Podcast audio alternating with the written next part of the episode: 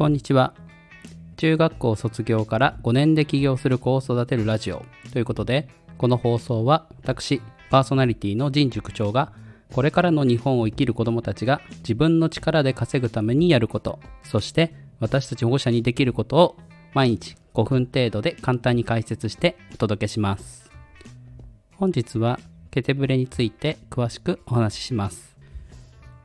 ケテブレ学習法とはえー、一般的に、まあ、言われるところで言うと、えー、PDCA サイクルと呼ばれるものです。えー、プラン、do、チェック、アクション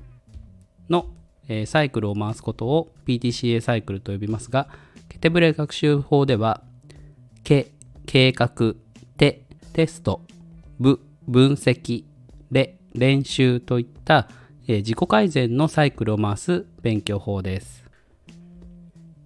ケテブレはまず、えー、計画を立てるところが始まります。えー、計画では、何ページをやるとか、え漢字の何々から何々をやるというように明確にやることを決めると良いです。えここに、ま、自分の気持ちを加えて書くと、まあ、さらにこう実現性が高くなってきます。え本当に一生懸命やるとか、まあ、頑張ってやるとか、え、そういう言葉だけでもこう自分の中から、え、きちんと出してきた言葉であれば問題ありません、え、計画が決まったら今度はテストをやります、え今回は漢字の例でお話ししていきます、え漢字を例えば、え10問、えひらがなだけを見て書きます。で書いた結果を、え自分で丸付けします。えー、ここは必ず自分で丸付けをします。はじめはお家の人が手伝ってもいいですが、えー、自分でやることに意味があるので、えー、自分でできるようにしましょう、えこれが自分でできるようになるとどんないいことがあると思いますか、えそうです、え中学校、高校に行って、えいざ自分で勉強をやらなければいけないといった時にスムーズに切り替えることができるんですね。え小学生は、え先生や大人に丸をつけてもらうことがとても多いです。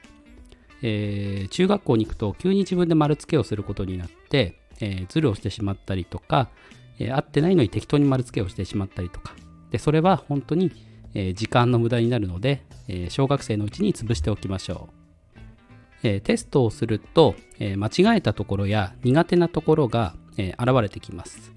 えー、苦手が分かれば今度はそれを分析します。え、なんで間違えたのか、どうすればよかったのか、え、ここでしっかり考えましょう。で、ここでしっかり分析をすることができると、二度と間違えません。し、え、もし次間違えたとしても、またそこから新たな分析ができます。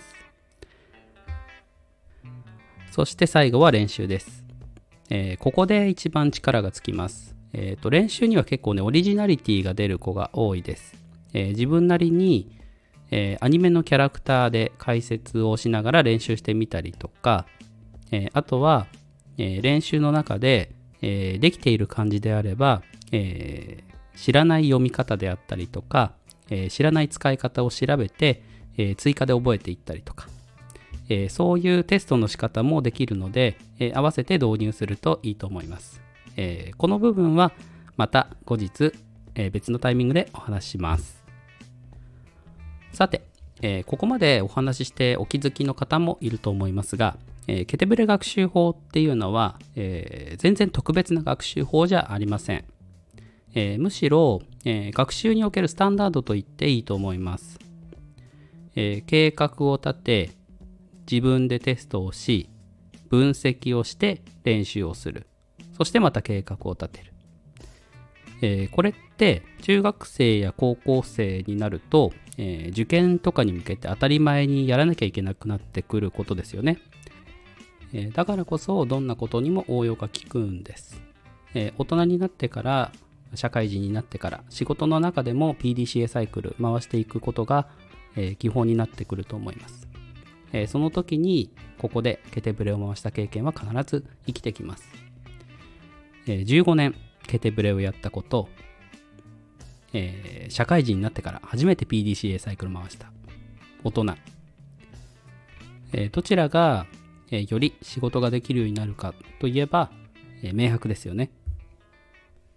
つまりケテブレというのは、えー子供の時に、えー勉強できるようにするためだけの手段ではなく大人になってから、えーそして大人になって、えー本当に何年も何年も仕事をしてからそこでも役に立つような、えー素晴らしい武器だということです。今回のお話も漫画でわかるケテブレ学習法を参考にさせていただきました、えーリンクも貼っておくので、えーぜひそちらもご一読ください。